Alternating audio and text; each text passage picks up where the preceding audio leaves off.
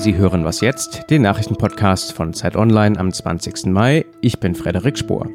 Wir sprechen heute über den alten neuen deutschen Fußballmeister und natürlich das Skandalvideo in Österreich. Und darum geht es auch in den Nachrichten, denn die Regierungskrise geht auch nach angekündigten Neuwahlen und dem Rücktritt von Vizekanzler Strache weiter. Bundeskanzler Kern will laut einem TV-Bericht, dass auch FPÖ-Innenminister Kickel die Regierung verlässt. Die FPÖ droht dagegen damit, dass im Falle einer Entlassung Kickels alle Minister zurücktreten. Kurz vor der Europawahl debattieren heute in der ARD die deutschen Parteispitzen. Dabei sind also Annegret Kramp-Karrenbauer von der CDU, Andrea Nahles von der SPD, Markus Söder CSU, Christian Lindner FDP, die Grüne Annalena Baerbock und Jörg Meuthen von der AfD. Sie diskutieren über Themen wie Klimaschutz und soziale Gerechtigkeit. Es geht aber auch um den Umgang mit EU-Gegnern und welche Rolle Europa künftig in der Welt spielen soll. Redaktionsschluss für diesen Podcast ist 5 Uhr.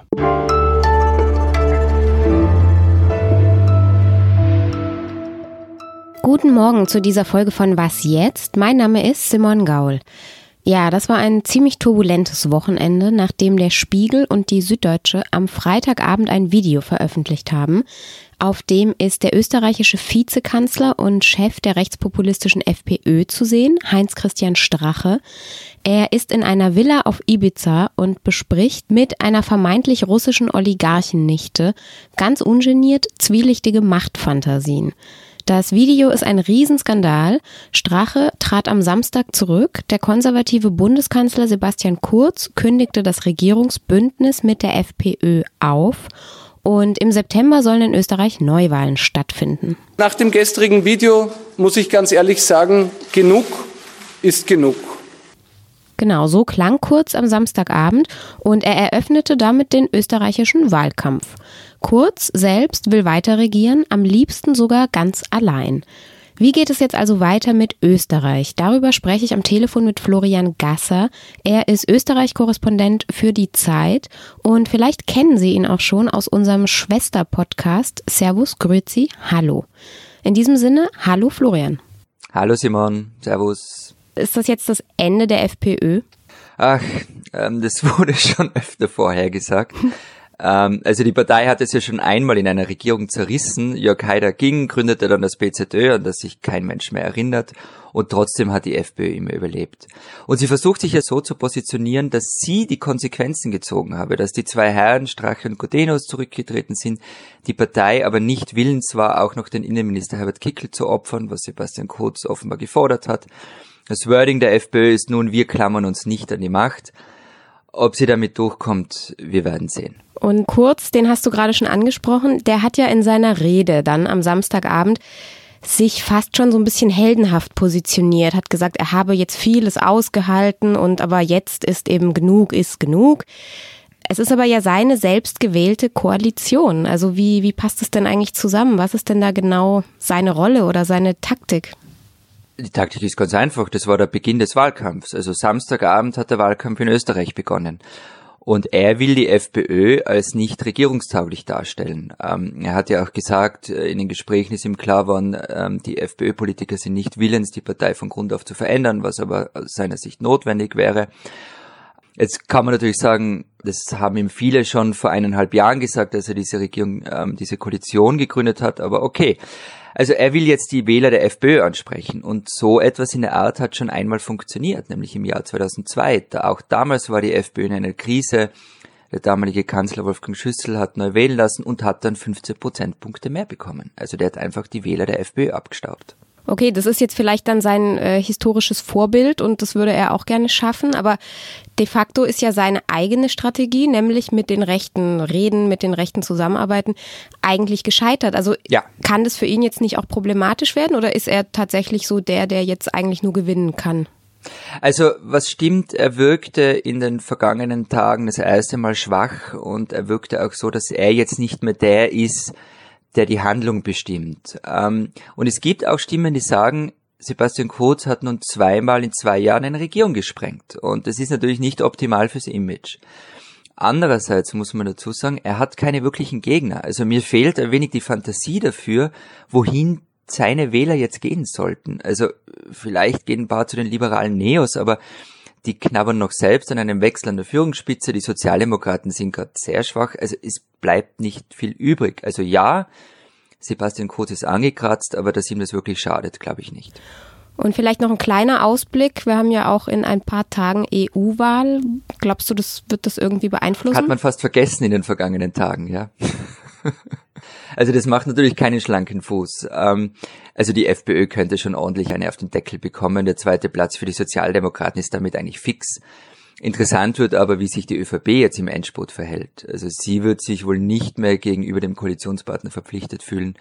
Dank Florian für diese Einschätzung. Danke Simon, schönen Tag. Und wenn Sie, liebe Hörerinnen und Hörer, es noch genauer wissen möchten, heute Nachmittag erscheint eine Sonderfolge unseres Transalpinen Podcasts Servus Grüzi Hallo. Und da wird Florian Gasser noch ausführlicher über das Strache-Video und seine Folgen sprechen.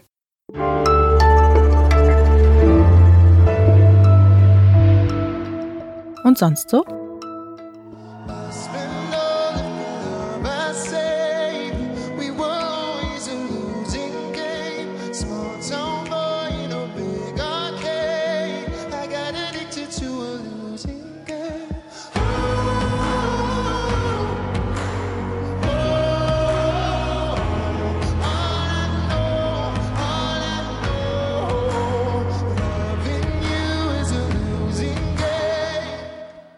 So klingt Duncan Lawrence.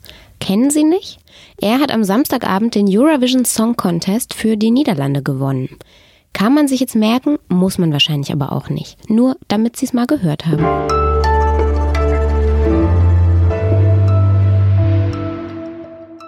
Noch einer hat am Wochenende gewonnen, und zwar der FC Bayern München. Der ist zum siebten Mal in Folge deutscher Fußballmeister. Und ist das jetzt langweilig? Naja, nicht ganz, denn diese Saison war zumindest ein bisschen spannender als die vorigen. Das weiß mein Kollege Oliver Fritsch aus dem Sportressort von Zeit Online. Und er ist jetzt bei mir hier am Telefon. Hallo Olli. Hallo Simon. Also, die Bayern sind doch wieder Meister. War das jetzt verdient? Ja, es war verdient. Es war die beste Mannschaft. Äh, man sieht ja allein an der Tordifferenz. Die ist um 19 besser als die von Dortmund.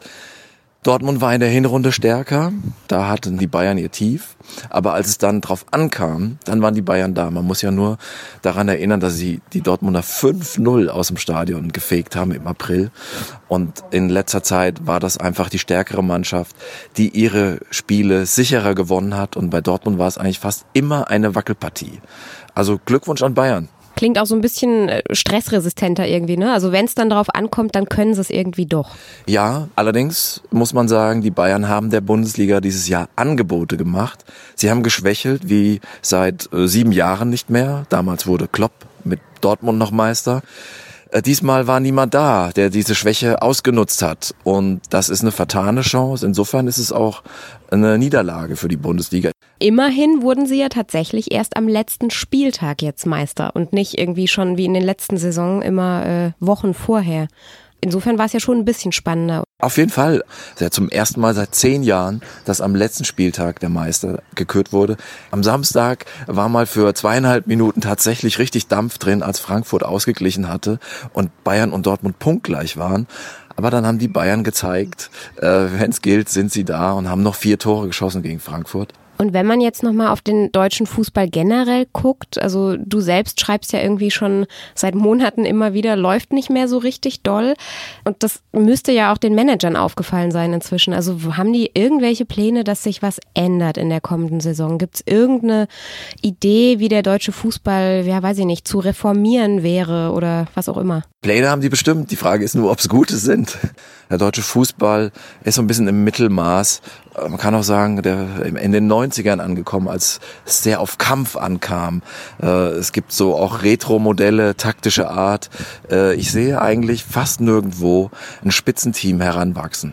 Es kann sein, dass Leipzig nächstes Jahr der Herausforderer wird von Bayern und die Dortmunder attackiert.